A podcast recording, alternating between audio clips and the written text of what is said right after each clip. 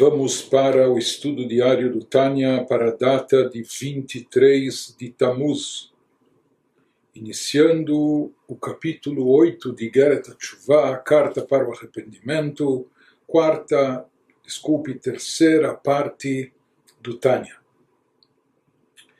Então, no capítulo anterior nos foi explicado como o caminho que leva para Tshuva Tatá, para a chamada Tshuva a nível inferior, é constituído de dois elementos. Nós vimos que o primeiro elemento consiste em despertar grande piedade sobre sua alma, evocar grande misericórdia sobre sua alma, considerando que sua alma estava numa altura originalmente numa altura espiritual tão elevada, e de lá ela acabou caindo e tombando não só nesse mundo físico terrestre materialista, mas também no campo do pecado, da transgressão, que isso envolve a Sitra Achra, o lado oposto da santidade, as chamadas clipot e cascas, e portanto é uma que é uma pena, uma lástima, isso, isso deve despertar eh, imensa e intensa misericórdia e compaixão pela, pela alma e sua situação. E o segundo elemento, o segundo componente da chuva da chuva nível inferior, nós vemos que consiste em esmagar, romper, quebrar a clipar, esse lado negativo, romper essas cascas que obstroem e ocultam a espiritualidade, a divindade, e nós vimos como se quebra, como se rompe essas clipot através de um coração partido, de um coração aquebrantado. E como se chega a esse estado de espírito de um coração partido.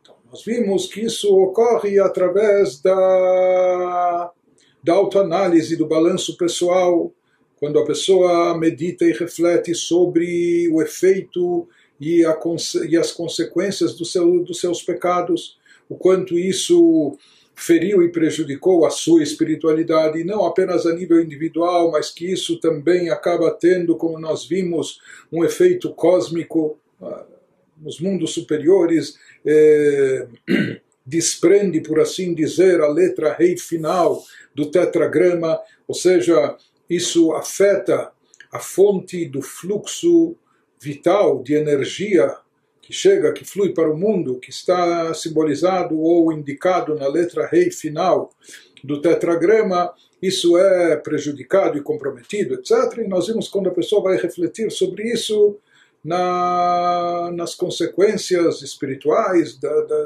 do seu pecado, da sua atitude, das suas transgressões, isso vai lhe levar a esse estado de espírito de um coração partido e com isso ao partir o seu coração, a pessoa está partindo e quebrando, rompendo também a citra a, a força do, do poderio, a força do, do, do, mal presente dentro de si, o lado das clipot. Agora, nesse capítulo 8, Alter nos explica quais são as consequências dessa meditação, dessa reflexão sobre o prejuízo espiritual causado pelos seus pecados e transgressões. Então, prossegue o Alter Rebbe nos fala, Vehinei, Achrei Hamakat Adat Bechol Anal, Yuchal Levakesh Be'emet, מעומקא דליבה, כרוב רחמך מחפשי. Depois de realizar todas as meditações indicadas acima, no capítulo anterior, capítulo 7, pessoa, depois de meditar sobre isso em profunda contemplação, então a pessoa pode, ela pode genuinamente pedir a Deus, aí sim, quando a pessoa se conscientizou de tudo isso, meditando e meditando profundamente sobre tudo, sobre todo esse assunto, Daí então a pessoa vai estar habilitada a pedir genuinamente a Deus, das profundezas do seu coração, na linguagem do salmista em Salmo 51, 3, por tua, Deus, por tua imensa misericórdia, apaga meus pecados, etc. Ou seja, quando a pessoa se conscientizar da gravidade dos seus atos, das consequências, dos prejuízos espirituais, então, então Talvez até apenas então é que ele vai tomar consciência da grande piedade e misericórdia sobre sua alma.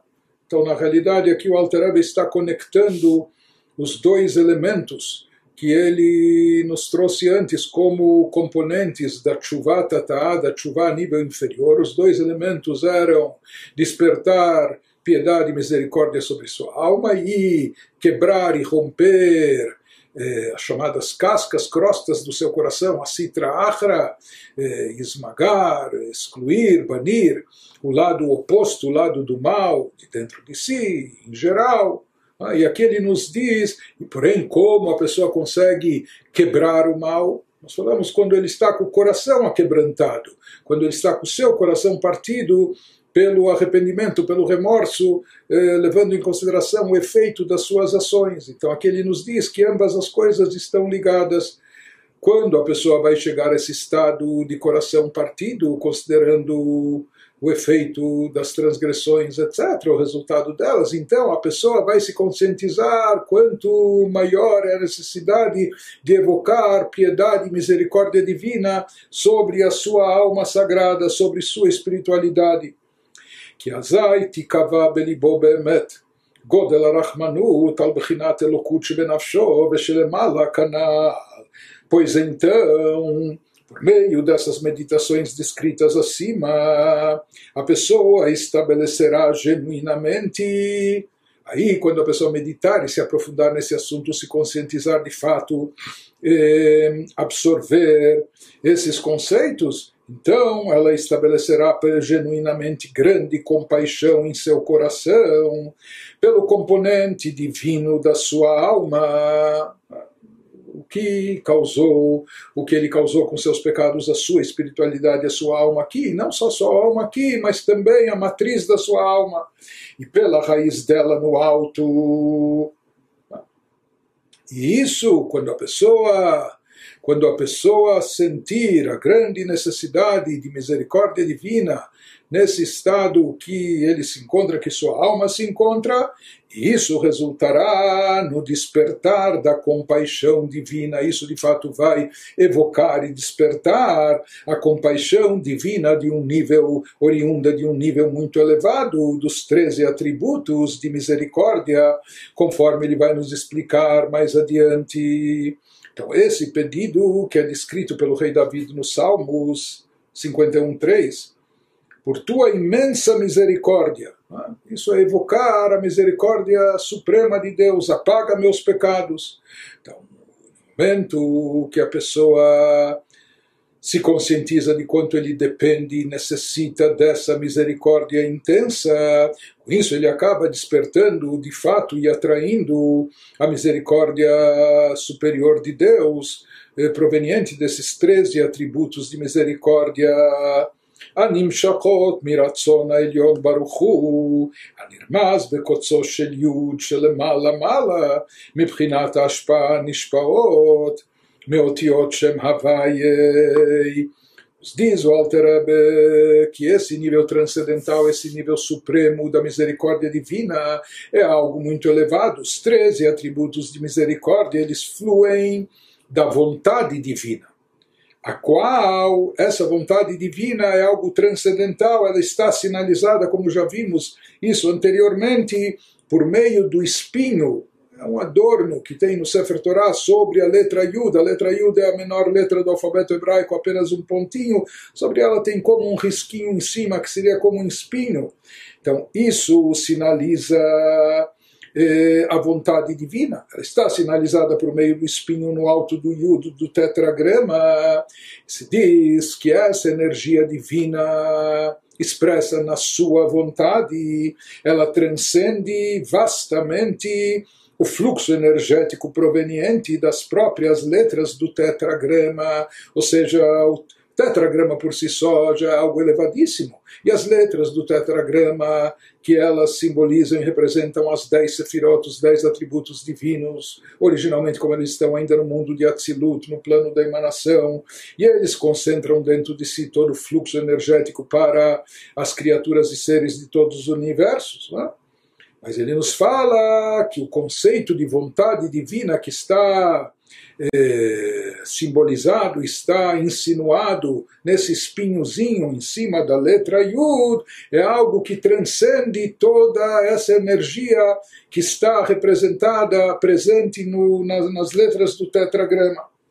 Isso que ele nos diz ainda assim, o espinho é parte integrante do nome Havaiá. Mas aqui existe algo interessante, por mais que isso que está indicado, a vontade, que isso seria como Keter, acima de todas as dez Sefirot, Chokhmah, Binah, etc. Por mais que isso está acima do tetragrama, mas ele está preso e ligado ao tetragrama, é um espinho que está preso à extremidade superior do ponto da letra Yud. É? Então ele nos diz o que, que isso representa.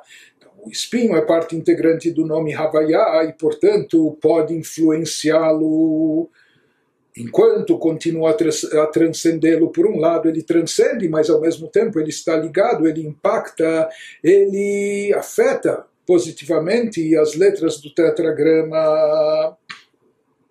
Conforme ele vai nos dizer, menakim kol como escatuv, noseavon vafecha benake.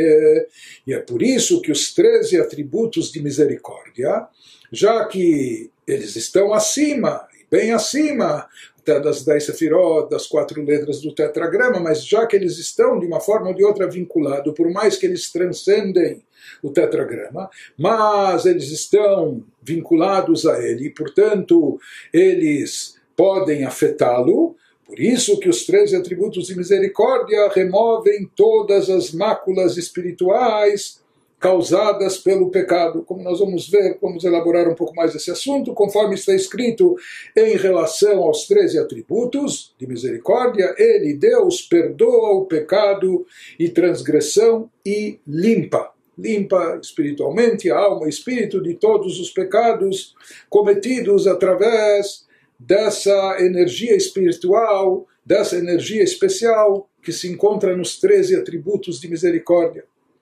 Então, esses 13 atributos, eles são derivados da vontade suprema de Deus. E essa vontade, como nós falamos, está acima dos 10, das 10 sefirot, dos 10 poderes, dos 10 atributos divinos, que são três de ordem intelectual e sete de, de cunho emocional, mas a vontade está acima de todos eles.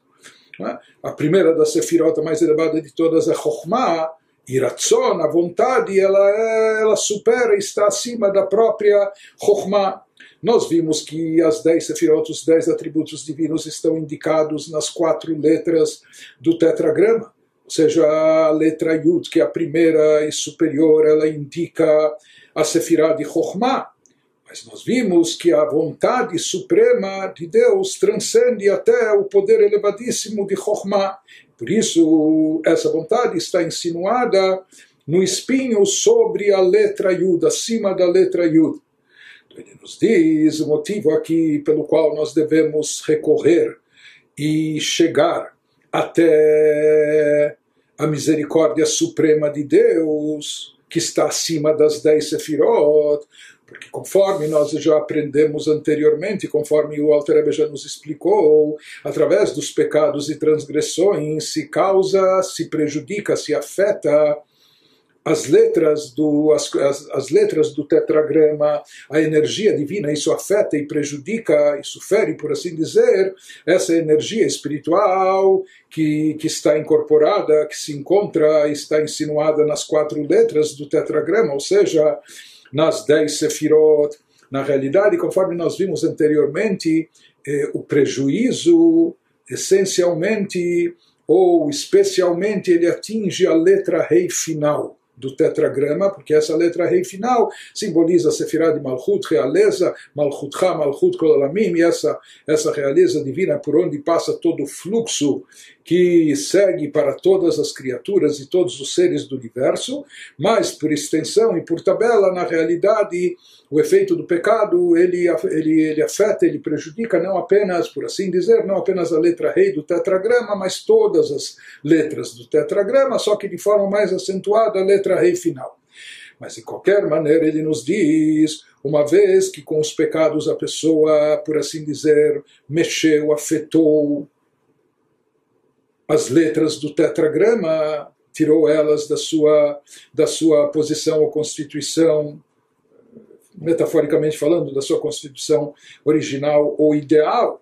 Por isso, para a pessoa retificar, para a pessoa poder consertar isso e retirar essa mancha, retirar esse efeito prejudicial que afetou as letras do tetragrama, a pessoa tem que recorrer, tem que chegar a um nível que transcende o próprio tetragrama. Um, um nível mais elevado do que as dez sefirot que foram afetadas pelo pecado, pela transgressão, um nível tão elevado onde lá a mancha, a mácula, o efeito do pecado não chegou e não atingiu. Por isso, aqui a pessoa precisa evocar, não basta ele evocar as dez sefirot, ou mesmo, por exemplo, entre as dez sefirot nós temos Chesed, a bondade divina. Se fala que aqui é necessário para poder corrigir e retificar o efeito do pecado, não basta apenas aqui Chesed, por exemplo, evocar a bondade divina, aqui é necessário evocar algo transcendental que não faz parte das dez sefirot, porque está acima delas, e portanto o efeito do pecado não chegou até lá, e isso significa significa recorrer à extrema misericórdia divina que está indicada nos 13 atributos de misericórdia. Ou seja, para poder consertar e retificar aquilo que a pessoa, através dos seus atos, como nós vimos que cada tipo de mitzvah está associada a uma das letras do tetragrama e através da transgressão, a pessoa, por assim dizer, fere, afeta aquela letra específica. Para poder retificar e consertar isso, é necessário recorrer a um nível transcendental mais elevado que está acima do tetragrama, que isso é a vontade divina que está relacionada com a misericórdia suprema de Deus. Isso está acima do próprio tetragrama, por isso tem o poder de restituir e recuperar a energia que foi perdida ou foi mal canalizada do próprio tetragrama, trazendo, reordenando, por assim dizer, eh, toda essa energia da forma ideal, na sua forma original como estava. Por isso ele nos diz que o tetragrama tem esse poder de noceavon al perdoar os pecados e transgressões e limpar. Né? E apagar os pecados e transgressões, porque essa limpeza, entre aspas, ela é decorrente, como nós falamos, desse nível transcendental das, dos 13 atributos de misericórdia. Inclusive se fala que a novidade por trás desses 13 atributos de misericórdia é a extrema compaixão divina que tem o poder de limpar e retificar até mesmo os pecados propositais, conscientes, ou às vezes até que a pessoa fez de marra e etc., na marra, mas até sobre isso é possível trazer expiação e retificação quando se acessa e se atinge esse nível transcendental. E como se atinge isso? Isso que nós falamos, quando a pessoa meditar e se aprofundar e despertar, sentir isso, quanto ele depende e precisa dessa misericórdia suprema, então isso vai acabar despertando e atraindo sobre si esse nível transcendental de compaixão divina. E nesse caso, quando a pessoa consegue atingir esse nível, ושוב אין יניקה להחיצונים והסטרה אחרא מהשפעת היטתה canal, então ele consegue restituir tudo ao seu devido lugar em termos espirituais também, e toda aquela energia que foi eh, mal canalizada, que foi canalizada para o lado negativo, dando, dando energia adicional às forças do mal que são odiosas a Deus, etc. A pessoa consegue retirar de lá, esvaziar de lá toda essa energia que foi desperdiçada e mal canalizada e consegue recuperá-la e restituí-la ao devido lugar. Então, isso é a Tshuvatata, fazer retornar a letra rei, que é a fonte de toda energia vital, que foi mal utilizada, que foi mal canalizada, fazê-la retornar ao seu devido lugar. Então, quando esta cura e retificação se concluem, essa cura espiritual, essa retificação do efeito dos pecados, as forças externas negativas, e a Sitra Achra, Sitra Achra é o lado oposto da santidade, não podem mais sugar o fluxo de energia proveniente do rei inferior do tetragrama, que elas recebiam através do pecado, conforme a gente explicou anteriormente, que a pessoa que possui dentro de si uma alma espiritual, ele é um condutor de energia espiritual, ele é portador de uma alma elevadíssima que tem um potencial enorme, só que quando essa pessoa cai em pecado, então, com essa energia que ele possui na sua alma, acaba alimentando as forças do mal. e as forças do mal sugam dessa energia, obtendo uma energia, ou seja, elas existem também por energia divina, mas essa energia é, é mínima, é apenas para elas existirem como contraponto para o livre-arbítrio, para a escolha entre o bem e o mal. Só que aqui, quando a pessoa dá vazão ao pecado, então com isso ele alimenta e ele energiza de forma mais intensa, fortalece o lado do mal, mais do que aquela energia original mínima que foi destacada a eles por Deus. Então, isso nos fala o Alter Ebe, o Bazeta, Shuv Heitata Limkoma, Leitiachet Beyut Keivav Vedal. Isso, na linguagem cabalística, restitui o rei inferior que é o rei final do tetragrama, a letra rei final, ao seu lugar para que se una com as outras letras que são Yud, rei e Vav. Nos diz o Alter Ebe, essa explicação deve bastar ao leitor inteligente. Ou seja, aqui o Alter Ebe nos trouxe que enquanto havia ainda o efeito negativo causado esse ferimento, por assim dizer, nas letras do tetragrama que foi causado pelo pecado, que isso atinge, como nós falamos, principalmente a letra rei final do tetragrama, mas acaba afetando também as outras letras. Então se diz que isso coloca a Shekhinah, a Shekhinah que também está indicada na letra rei final do tetragrama, a presença divina que se manifesta no mundo, isso coloca a Shekhinah num estado de exílio, como ela fica exilada e banida eh, no campo da Sitra Achra, no campo contrário da santidade. Isso acaba dando força e energia ao campo negativo. Porém, depois que os pecados são eliminados, depois que há o arrependimento, depois que se evoca a misericórdia divina suprema e os pecados são limpos e lavados através da manifestação desses 13 atributos de misericórdia. Então, naquele instante, se corta. As forças do mal não podem mais sugar, não podem mais mamar dessa energia que, na verdade, não é não é pertinente a elas, não, é? não, não, não foi destacada para elas, elas estavam lá se aproveitando disso. É?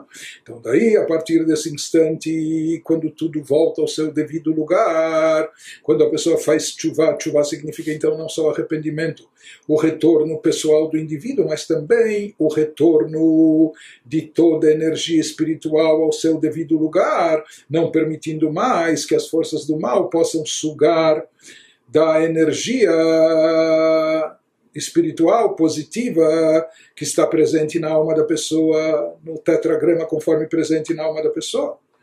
Então, isso que ele nos fala que na hora do pecado, a letra rei final do nome Havaiá do tetragrama se encontrava fora do lugar, estava deslocada, estava no campo do inimigo, do adversário, fortalecendo, obrigada, obrigada a, a fortalecê-lo lugar correto, ideal da letra rei final do tetragrama é quando ela está conectada às forças, às forças das outras sefirot superiores, Yud, Kei, Vav, indicadas nas outras letras do tetragrama. Quando a pessoa faz chuva, então não só aqui que há o arrependimento pessoal do indivíduo, mas se diz de acordo com a Kabbalah, que com isso ele consegue restituir a letra rei final do tetragrama ao seu devido lugar. Ele consegue recuperar toda aquela energia que foi desperdiçada e que foi mal, mal canalizada para os lugares indevidos. É? Ele consegue eliminar tudo isso, estancar essa sangria, por assim dizer, e mais do que isso, fazer restituir a letra rei final do nome Havaiá, do tetragrama, para o seu devido lugar, que ela volte a se conectar com as, com as demais letras do tetragrama Yud Kei Vav. Isso seria o conceito, o efeito místico, espiritual, cabalístico da tshuva tata, daquilo que é chamado no Zohar, a tshuva inferior, por quê? Porque ela indica a volta da letra rei inferior, que é a letra rei final do tetragrama, ao seu, ao seu devido lugar, com tudo o que isso simboliza e representa, conforme nós explicamos. Em seguida, o Alter vai prosseguir nos explicando que esses dois assuntos que nós mencionamos, ou seja, o despertar da misericórdia, evocar e despertar a misericórdia, intensa de misericórdia suprema de Deus, como também esmagar e quebrar a citra achra, o lado contrário da santidade, acabar com o mal, etc.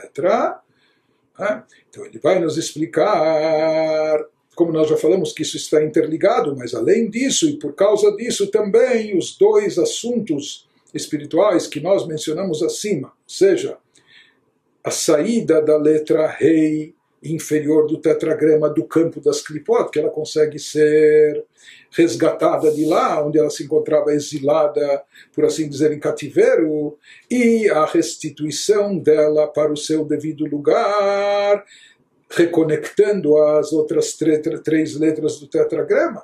Ele vai nos explicar que, assim como isso acontece em termos espirituais, em termos. Eh, cósmicos na espiritualidade, com tudo que envolve o tetragrama, isso acontece também na espiritualidade individual da pessoa. Ou seja, como nós falamos, que existe o tetragrama dentro da própria pessoa, na sua alma. Então, o mesmo efeito, o mesmo impacto positivo ocorre também em relação ao indivíduo. Isso que nos diz o Alter Rebbe, mamash lemata benefesh elokit sheba'adam. שוב, אין עוונותיכם מבדילים, כמו שכתוב, ונקה, מנקהו לשווים, לרחוץ ולנקות נפשם מלבושים הצועים, הם החיצוניים, כמו שכתוב בגמרא, מלפפתו וכולי. Precisamente a mesma coisa. Ou seja, o mesmo efeito, o mesmo, o mesmo resultado, a pessoa também obtém para consigo em relação à sua espiritualidade e à sua alma. Então, a mesma coisa que aconteceu em termos cósmicos globais, com a espiritualidade no mundo, etc. Então, a mesma coisa acontece após a chuva, com a alma divina encarnada na pessoa, que não mais vai acontecer aquilo que é descrito no profeta em Isaías 59, 2. Não mais vossos pecados vos separam, que até agora a pessoa estava desconectada da divindade, desconectada de Deus, por mais que ele é portador de uma alma, mas como nós falamos, houve aqui uma ruptura, um corte, ele cortou o vínculo, a ligação com Deus, e o que corta esse vínculo são os pecados, mas no momento que a pessoa se arrepende dos pecados e procura retificar a sua situação espiritual, então eh, se restabelece a conexão e não mais vossos pecados vos separam, não vai haver mais essa separação, né? Como foi dito no versículo citado acima, que Deus limpa, o versículo que, que é trazido nos 13 atributos de misericórdia. Isso significa que Deus limpa os que retornam a Ele, seja, aqueles que retornam através de chuva, através de arrependimento, arrependimento eh, sincero, genuíno, voltam a Deus, então tudo bem, voltaram, se arrependeram, mas aparentemente a alma está manchada, a espiritualidade está maculada. Então ele nos diz, em função dos pecados. Ele fala, não. Se houve uma chuva, um arrependimento sincero, Deus limpa, ele limpa os que retornam a ele. De acordo com o Talmud, ele se diz eh, lavando e limpando suas almas das roupas imundas em termos espirituais, mesmo que a pessoa esteja vestindo trapos ou roupas sujas em termos espirituais, manchadas por pecado, né? as quais são as forças externas negativas, Deus limpa tudo isso para o penitente, para o Baal. Conforme está escrito no Talmud, nós sabemos que existem essas roupas, entre aspas, essas roupas sujas, manchadas, imundas, em termos espirituais, que envolvem a pessoa que pecou. Assim diz o Talmud, quando o indivíduo comete uma transgressão neste mundo, ela, essa sujeira, o envolve, essa sujeira espiritual, o envolve e vai na sua frente no dia do julgamento. É essa roupa imunda que fazia parte do indivíduo em função do pecado, que a chuva retira de sobre ele. A chuva limpa e lava nas palavras bíblicas, ou seja, esse é o poder da chuva de não só restituir toda a energia espiritual, cósmica para o seu devido lugar, apesar dos pecados cometidos e dos seus resultados e efeitos sobre a espiritualidade global do mundo mas especificamente para o indivíduo também, tudo aquilo que foi fragilizado, a sua espiritualidade, a sua alma, essa energia que foi mal aproveitada, mal canalizada, tudo isso é limpo, é lavado, é apagado e a alma com seu nível espiritual é restituída ao seu devido lugar, entre aspas, a sua categoria original, conforme se encontrava.